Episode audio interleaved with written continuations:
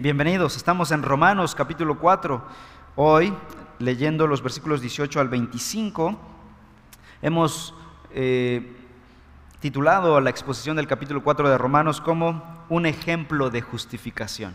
Y es que Pablo ha tomado a Abraham, este personaje del Antiguo Testamento, el tronco común del pueblo de Israel, para mostrar que él mismo, el mismo Abraham, el mismo papá de los judíos, de los israelitas, fue justificado por la fe y no por estas cuatro cosas que dijo Pablo. En el capítulo 4, versículos 1 al 8 dice, hay, hay contrastes en este capítulo. La salvación es por fe y no por obras. Versículos 1 al 8. Luego, la salvación es por fe, no por circuncisión. Versículos 9 al 12. Luego, la salvación es por gracia, no por la ley. Versículos 13 al 17. Y hoy vamos a ver que la salvación o la justificación viene por el poder de Dios y no por el esfuerzo humano. Cuatro contrastes en este capítulo. Es por fe, no por obras, es por fe, no por circuncisión, es por fe, no por la ley, es por fe y no por el poder humano. Solo por la fe. Sola fide, decían los reformadores. ¿Podríamos nosotros volver a confiar en esta realidad solo por medio de la fe en Cristo Jesús?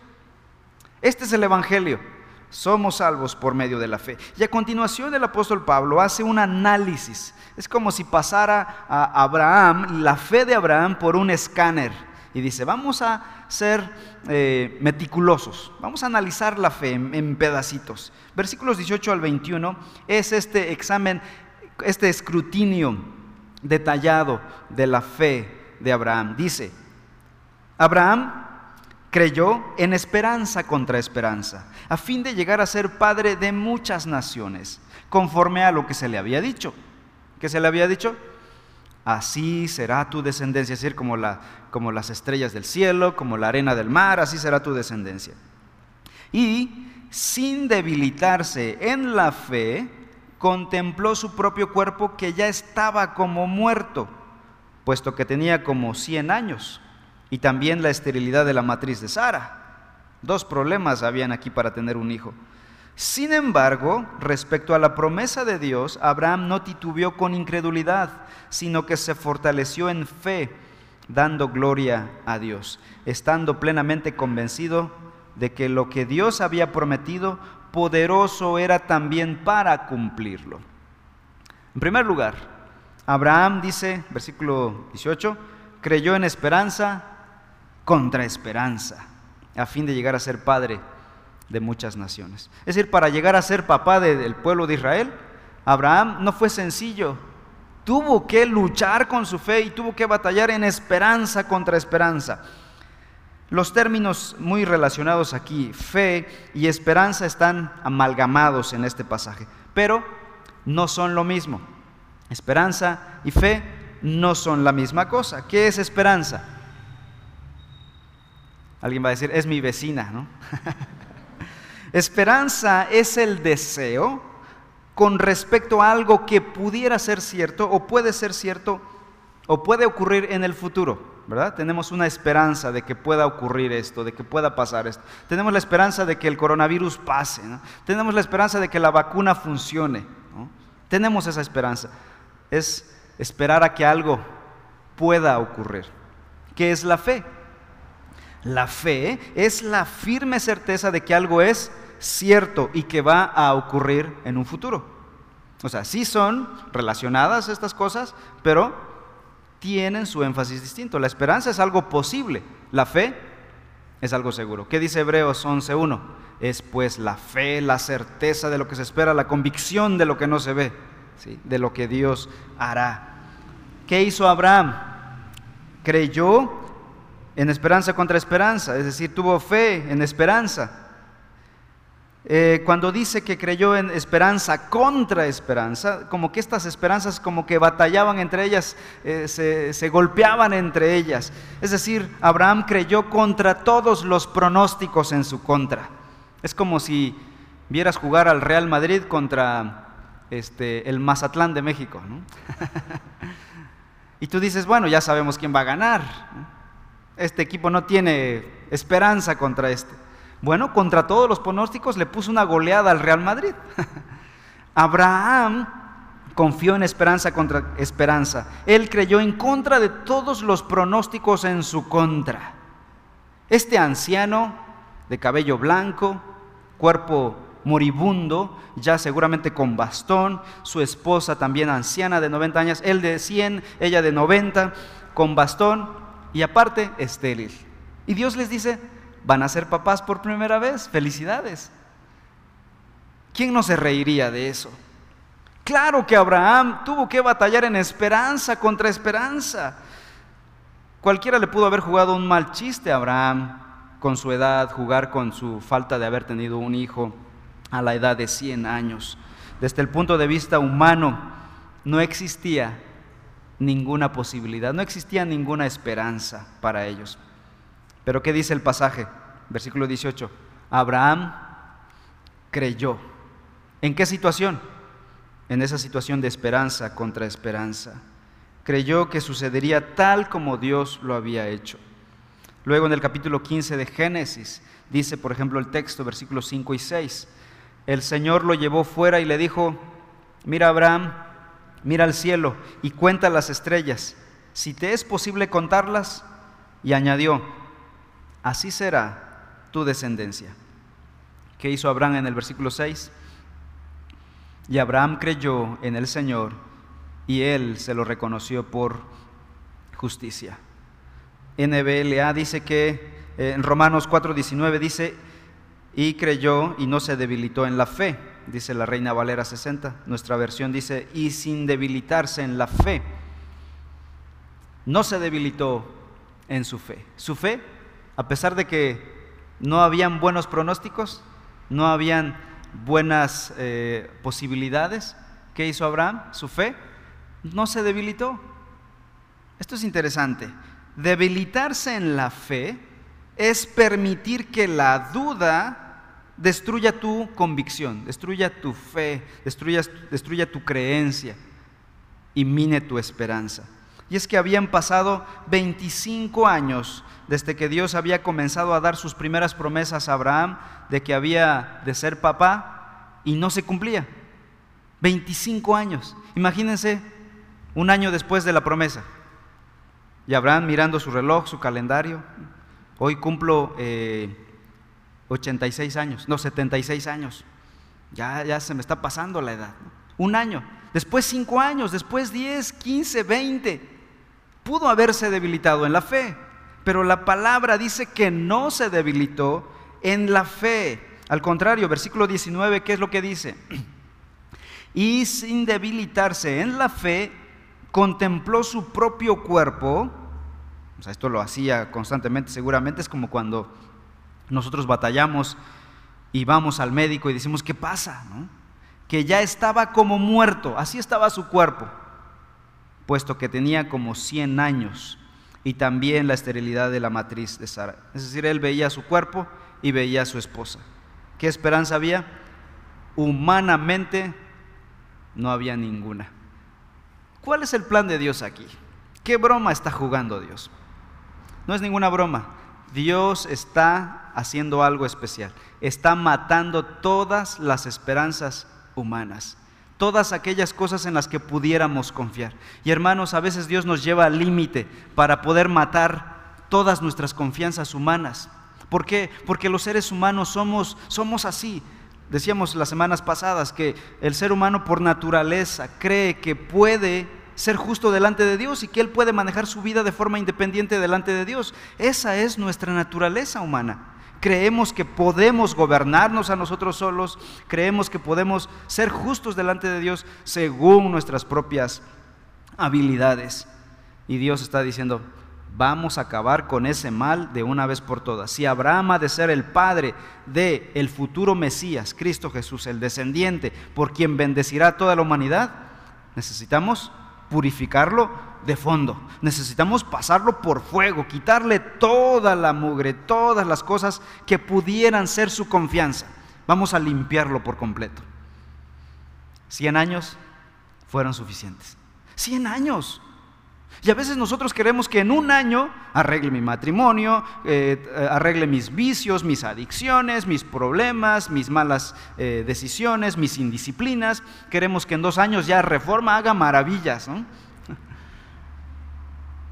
Y, si no lo, y si no pasa, nos enojamos contra Dios, contra otros. Hermanos, Dios está obrando, aun cuando pienses que no. Dios está obrando. Aún su silencio es un obrar pasivo. Es un obrar que está haciendo y logrando objetivos. Dios está obrando en el silencio. En la semana hablábamos con los líderes y decíamos que Dios a veces en nuestras oraciones nos dice sí y a veces nos dice no. Y muchas veces nos tiene que decir espera. Yo preferiría un no por respuesta a una espera. Creo que hay más de uno que pueda pensar lo mismo. ¿no? no me gusta esperar, no me gusta la paciencia. Pero por medio del esperar, Dios trata con la naturaleza prepotente del ser humano para santificar y obrar de forma poderosa. Versículo 19 dice que la capacidad natural de Abraham de procrear ya había finalizado, ya no era, eh, ya no estaba en la edad de procrear ya tenía 100 años. Así que si iba a tener un hijo tendría que ser un milagro, tendría que ser obra de Dios. Por otro lado, Sara, dice Génesis 18:11, Abraham y Sara eran ancianos, centrados en años, y a Sara le había cesado ya la costumbre de las mujeres, ya no tenía también la capacidad de procrear, aparte de que era estéril. Entonces, Sara estéril y Abraham impotente. El cuadro completo para no ser padres. Pero esto no era el problema real para Abraham, porque su fe estaba puesta en un Dios sobrenatural. ¿Qué dice el versículo? Abraham no se debilitó en la fe a pesar de ver la adversidad. La verdadera fe, la fe genuina que es puesta en Dios, es lo que, lo que hace. No se debilita a pesar de ver el panorama sombrío, a pesar de ver un panorama oscuro y contrario. Versículo 20. Romanos 4:20. Sin embargo, respecto a la promesa de Dios, Abraham no titubeó con incredulidad. Cuando las cosas van por buen camino, hay dinero, el negocio está funcionando, hay salud, la familia está bien, el matrimonio está bien. Podría ser fácil vivir una vida cristiana a la ligera, superficial. Pero cuando las cosas se ponen difíciles, es fácil entonces empezar a dudar, empezar a negar la fe.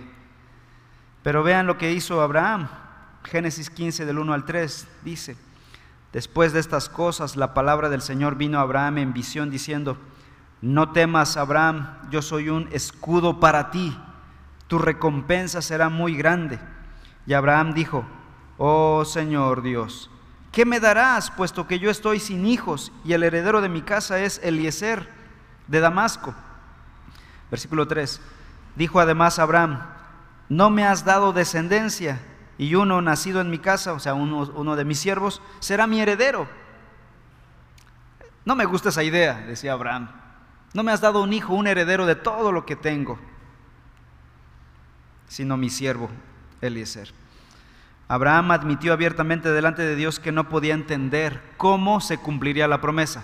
La pregunta de Abraham era, soy anciano, mi esposa también anciana, somos ya infértiles, ¿cómo se podrá llevar a cabo tu promesa de que voy a tener un heredero y de que voy a ser padre de una nación enorme, grande? ¿Cómo? Ahora, lean bien el texto. El texto dice que Abraham no titubeó en incredulidad. Abraham está preguntando, pero en fe, no en incredulidad. Una cosa es dudar cuando estás en la incredulidad, otra, vez, otra cosa es dudar cuando estás en fe. Tú dirás, ¿a, poco hay dos clases de dudas? Quizá la duda sea la misma, pero depende de qué lado estás parado. Puedes dudar cuando estás parado en el lado correcto y puedes dudar cuando estás parado del lado correcto. Ay de ti si te agarra la duda en el lado incorrecto. Ese es el gran problema. Lo que nos lleva a pecar, lo que nos lleva a abandonar la fe, abandonar a Dios, a apostatar de la fe, es dudar cuando estás en incredulidad. Porque aún los creyentes que estamos en fe, obviamente nos preguntamos de ciertas cosas. No crean que tenemos una fe perfecta. La fe es como un grano de mostaza, dijo Jesús, pequeña, débil, frágil. Abraham sí batallaba. El que una persona luche con ciertas cosas no significa dudar de Dios precisamente. El hecho de que Abraham estaba tratando de entender en su mente, en su lógica humana, cómo podría cumplirse la promesa de Dios de que sería padre a esta edad, indica algo. Indica que él estaba buscando una vía de cumplimiento que no podría hacerse humanamente. Una fe débil, una fe frágil, seguramente habría sucumbido ante esta duda. Pero gracias a que la fe de Abraham estaba fuerte, pudo mantenerse en pie. Y es que, en realidad, una fe que lucha sinceramente contra las dudas, contra los ataques, contra las tentaciones, contra los problemas espirituales, esa realmente es una fe fuerte. Aunque sientas que estás moreteado por los golpes de la vida, esa es una fe fuerte. Aquellos que ya no batallan, básicamente tienen una fe frágil, han renunciado completamente. La fe fuerte es aquella que puede soportar los golpes del pecado y de la vida. Una fe débil se derrumba. Entonces las pruebas que Dios aplica a la fe de sus hijos están diseñadas para fortalecer nuestra fe, nuestra confianza. Por eso vienen las pruebas. Entonces dice Santiago en el Nuevo Testamento, deberíamos dar gracias por las pruebas. Santiago capítulo 1, 2 al 4 dice, tengan por sumo gozo, hermanos míos, cuando se hallen en diversas pruebas, sabiendo que la prueba de su fe produce paciencia y que la paciencia tenga su perfecto resultado, para que sean perfectos y completos, sin que nada les falte. ¿Qué deberíamos hacer entonces con las pruebas? más que enojarnos con Dios por otro problema más que hay que solucionar, gracias al Señor por las pruebas. Aquel creyente que ya aprendió a decir gracias en medio de una crisis, podríamos decir que está entrando en el periodo, en la etapa de madurez espiritual. Ya puede ver la vida con los ojos del Señor, con los ojos de la fe. Mientras más rezonguemos en medio de nuestras luchas, más dolor nos infligimos a nosotros mismos. Cuando Abraham fue probado por Dios, el resultado fue que se fortaleció en fe. Ahí mismo en el versículo 20, Romanos 4:20, sino que se fortaleció en fe, haciendo qué cosa? Dando gloria a Dios. Y es que la fe piadosa glorifica a Dios. Yo podría decir, gloria a Dios con mis palabras, pero en mi corazón tener incredulidad. Es una contradicción de términos. Realmente la verdadera gloria a Dios es un corazón confiado en su Señor. Cuando tenemos fe en Dios, estamos afirmando que ese Dios es digno de toda confianza, que yo puedo depositar en sus manos mi vida, mi futuro, mi familia, mis hijos, y es la mejor manera de glorificar a Dios. Por el contrario, cuando hay incredulidad en mi corazón, yo estoy diciendo que el carácter de Dios es indigno de confianza. Él no vale la pena para confiar. Es negar su carácter firme, estable, justo y santo y digno de confianza. Primera de Juan 5:10 dice, el que cree en el Hijo de Dios tiene el testimonio en sí mismo. El que no cree a Dios ha hecho a Dios mentiroso porque no ha creído en el testimonio que Dios ha dado respecto a su Hijo. Cuando hay incredulidad en nuestro corazón, ¿qué estamos haciendo? Hemos negado el testimonio que Dios ha dado. Hemos hecho a Dios mentiroso. Así que la fe glorifica a Dios. Un ejemplo en el Nuevo Testamento de alguien que confió en Dios, en la palabra que Dios le dio, fue Pablo, el apóstol, en un episodio que tuvo rumbo a Roma. Él zarpó en un barco y ese barco naufragó. Hubo pérdida material prácticamente todo el barco. Sin embargo, Dios le había dado una palabra, que se salvaría a él y toda la gente porque tendría que llegar a Roma. ¿Y Pablo qué hizo? Me imagino a Pablo cuando venían esas olas, esas, esas nubes oscuras, la lluvia, los truenos chocando contra ellos. La fe de Pablo estaba en que, pero Dios ya me dijo, Dios ya me dijo que voy a llegar a Roma. Y viene otro trueno, Dios ya me dijo que voy a llegar a Roma. Y el barco se destruye, pero Dios me dijo que voy a llegar a Roma. Esa es una fe que no se debilita, sino que se fortalece por la prueba. Y después llegaron a una isla, Malta, y llegaron casi muertos a Malta, pero ahí los atendieron, estuvieron varios meses en recuperación, comiendo cocos, tomando la playa, disfrutando del cuidado de las personas. Después de la tormenta vino la calma. Y esa fe de Pablo había sido probada. Ni siquiera las circunstancias más arriesgadas podían debilitar la confianza de Pablo en la palabra de su padre, que Dios dijo, llegarás. ¿Y si llegó Pablo a Roma? Vemos el capítulo 28 de Hechos y efectivamente Pablo se queda predicando en Roma el Evangelio. Esa fe glorifica a Dios. ¿De qué serviría una fe que no pasa ni una prueba? Y si reprueba las, las pruebas, no está glorificando a Dios. Romanos 4:21.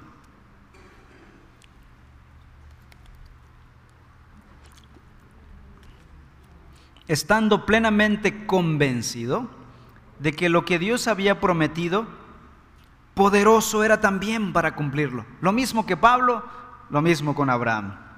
Estaba un poquito convencido. No, ¿qué dice el texto? plenamente convencido del poder de Dios. Eso es fe. Eso es lo que hace la fe. Hebreos 11.1, cité hace un momento. La fe es la certeza de lo que se espera, la convicción de lo que no se ve. Es una persona convicta. Y luego en el versículo 6, Hebreos 11.6, y sin fe, esta clase de fe, es imposible agradar a Dios, es imposible glorificar a Dios.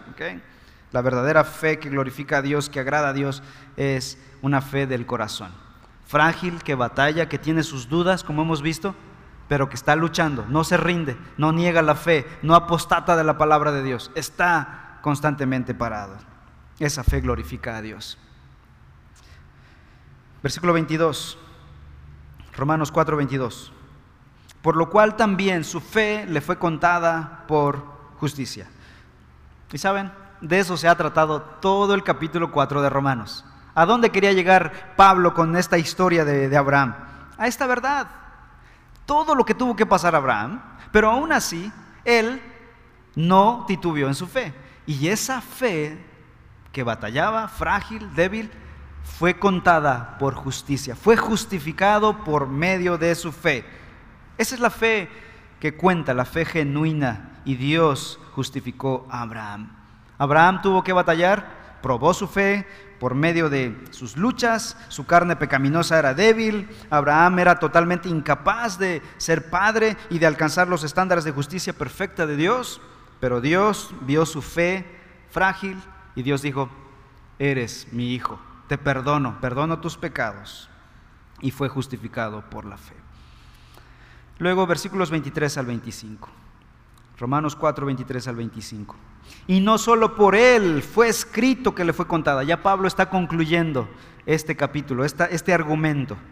Y dice, no solo por Abraham fue escrito que su fe le, sería contada como justicia, sino también, versículo 24, por nosotros, a quienes será contada como los que creen en aquel que levantó de los muertos a Jesús nuestro Señor que fue entregado por causa de nuestras transgresiones y resucitado para nuestra justificación. Lo más maravilloso de esta historia, hermanos, nos gusta que los personajes de nuestras películas triunfen al final, ¿no? A mí me encantó esta película de Abraham y al final triunfó y fue justificado por Dios. Y fue papá y todos vivieron felices para siempre. La historia de Abraham. Pero lo más maravilloso de esta historia es que no solo fue Abraham. Esta es la historia para ti también y para mí. Puede ocurrir en tu propia vida.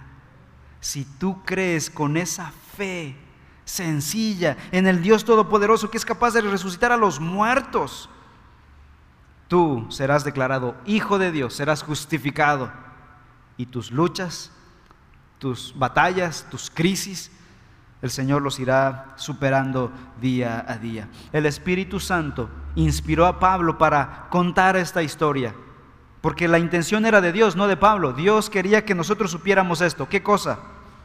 Que no era solo de Abraham, sino también para nosotros, los que hoy creemos en Cristo Jesús, el que murió por nuestros pecados y resucitó para nuestra justificación, podamos ser igualmente triunfantes como, como, el, como Abraham en el Antiguo Testamento. Iba a decir el apóstol Pablo en el capítulo 8 más adelante. Así que, ¿quién nos podrá separar del amor de Dios? ¿La muerte? ¿La vida? ¿Lo alto? ¿Lo profundo? ¿Huestes celestiales de maldad? ¿Las potestades? Nadie nos podrá separar del amor de Dios. Antes bien, somos más que vencedores en Cristo Jesús. Amén. Romanos 15:4 también dice, porque todo lo que fue escrito en tiempos pasados, está diciendo Pablo un poquito más adelante, para nuestra enseñanza se escribió, a fin de que por medio de la paciencia y del consuelo de las escrituras tengamos esperanza. Incluso Abraham fue salvo por la fe en el sacrificio de Cristo Jesús. Abraham pudo ver hacia adelante al Jesús. A Jesús, quien sería, dice el versículo 25, entregado por nuestras transgresiones y resucitado por nuestra justificación. Abraham fue salvo por la fe en ese Jesús que murió y que resucitó. Abraham estaba mirando a lo futuro, a algo que vendría tiempo más adelante. Ahora, Jesús fue entregado como un criminal. Dice que fue entregado por nuestras transgresiones, para recibir nuestro castigo. Jesucristo fue entregado para cumplir y pagar la sentencia de muerte que estaba sobre nuestras cabezas. Pero el Salvador, dice el versículo 25, resucitó. Si hubiese permanecido muerto para siempre, Él no habría logrado nuestra justificación. Y entonces la historia sería otra. Y entonces no estaríamos aquí teniendo esta esperanza. Dice esta frase, y a la vez fue resucitado para proveer nuestra justificación. Con un Salvador muerto, nuestra justificación habría sido imposible de lograrse. Así que nuestra fe, hermanos, está puesta en un Salvador vivo. No necesitas peregrinar a ningún lado, a una tumba, a depositar flores eh, o caminar de rodillas ahí. No lo necesitas porque Él está en todos lados. No necesitas ir a ningún lado. Él está presente en todos lados. De hecho, Él está aquí con nosotros, su pueblo. Conclusión. Pablo termina este ejemplo de justificación, todo el capítulo 4, aplicando las lecciones sobre la fe de Abraham a nosotros. Dice el versículo 23, y no solo por él fue escrito, versículo 24, sino también por nosotros. Fue escrito por nosotros, por causa de nosotros, porque nosotros somos la misma historia que Abraham. Batallamos en incredulidad, batallamos al ver nuestras vidas, nuestras circunstancias, tal vez nuestros cuerpos, tal vez nuestras carteras, tal vez nuestra salud, tal vez nuestras dificultades familiares, tal vez, etcétera, etcétera, etcétera. Y podríamos caer en incredulidad. Que el Señor nos ayude a tener una fe pequeña quizá, pero puesta en el Señor, que esté en Cristo Jesús, para que no tambalee y se fortalezca y no caiga en incredulidad como en el caso de Abraham. Por otro lado, nosotros tenemos bendiciones que Abraham no tenía. Cuando Abraham se desanimaba en su fe, no podía llamar a un hermano, no podía llamar al pastor, no podía llamar a los hermanos de la iglesia. ¿Por qué razón? Ya, cierto, porque no existía el teléfono. no solo por eso, no existía la iglesia de Cristo. Abraham estaba solo en un mundo pagano, rodeado de paganos que adoraban a ídolos. Abraham veía a otros ponerse de rodillas frente a Moloch, frente a Baal, frente a Acera, a otros dioses paganos. ¿Cómo animaba su fe ese hombre? Se tenía que agarrar de Dios solitariamente. Por otro lado, Abraham no podía leer las escrituras. ¿Por qué razón? Es cierto, era un poquito flojo. No, no era por eso. No existía la Biblia. Se estaba apenas eh, eh, revelando la escritura. La revelación ha sido progresiva. Tomó aproximadamente dos mil años de historia. Y saben, nosotros somos muy bendecidos porque hoy tenemos muchos que nos apoyan, que ministran nuestras vidas. La iglesia local es la familia de fe. Por eso yo insisto que Reforma, más que ser una institución, seamos una familia orgánica, viva, activa, vibrante, batallando con problemas, pero también bendiciéndonos mutuamente en amor. No te aísles, hermano. Ayuda a los que están frágiles. Levanta las rodillas endebles, dice Hebreos las manos paralizadas, ayuda a otros. Y si tú estás en crisis, no te ausentes de la iglesia. Esta es tu familia de fe. Por otro lado, tenemos la palabra completa de Dios. Si estás desanimado, lee el Salmo 23 y vas a encontrar tanto consuelo en la palabra del Señor. El Señor es mi pastor, nada me faltará. Tenemos tantas bendiciones que Abraham no tuvo. Y a pesar de ello, no se debilitó en fe, porque su fe estaba puesta en el Dios Todopoderoso. Él te va a sostener, hermanos. Él, el Señor, será poderoso para sostenerte. Cuando estés cayendo, cuando estés debilitándote, el Señor no te dejará caer. Tengo una pequeña de un año y cuatro meses. Y me gusta salir a caminar con ella de la, de la mano con mi niña. Y muchas veces se tropieza y ella cae y ella ya siente el piso en su cabeza, pero algo la detiene. Mi mano. Mi mano va a impedir que ella se dé un golpe. Saben, yo muchas veces me siento así. Tomado de la mano de Dios, voy caminando con Él y viene un pecado, una crisis, una enfermedad, una situación difícil, en fin, y mi fe, frágil, débil, yo me caigo. Pero ¿saben por qué no doy el azotón? Porque Dios me sostuvo. Seguramente tú ya te caíste muchas veces. ¿Por qué no te diste el azotón? Es cierto, el Padre no te dejó caer. Amén. Oremos. Padre Celestial, te damos muchas gracias por sustentarnos por tomarnos de nuestra mano, por no dejarnos caer, por no dejarnos hacer nuestros berrinches que queremos hacer. Nos ves con ojos de misericordia, ojos de compasión, ojos de amor. Eres un Padre maravilloso. Tan grande es tu amor por nosotros que quedó probado en la cruz, cuando enviaste a tu Hijo a morir por nosotros, que éramos tus enemigos, éramos incrédulos, blasfemábamos de ti, Blasfemamos de Cristo Jesús. Y él no abrió su boca, enmudeció y no abrió su boca y dijo, Padre, perdónalos porque no saben lo que hacen. Gracias por semejante amor. Señor, te suplico que inflames nuestro corazón de amor por ti, por tu Hijo Jesús, por tu palabra, por tu iglesia, Señor. Fortalece tu iglesia. Bendice a mis hermanos que están batallando con problemas, con luchas, todos lo estamos, Señor algunos más fuertes que otros, pero no hay nada que tú no puedas solucionar y que tu amor y que el Evangelio pueda sanar.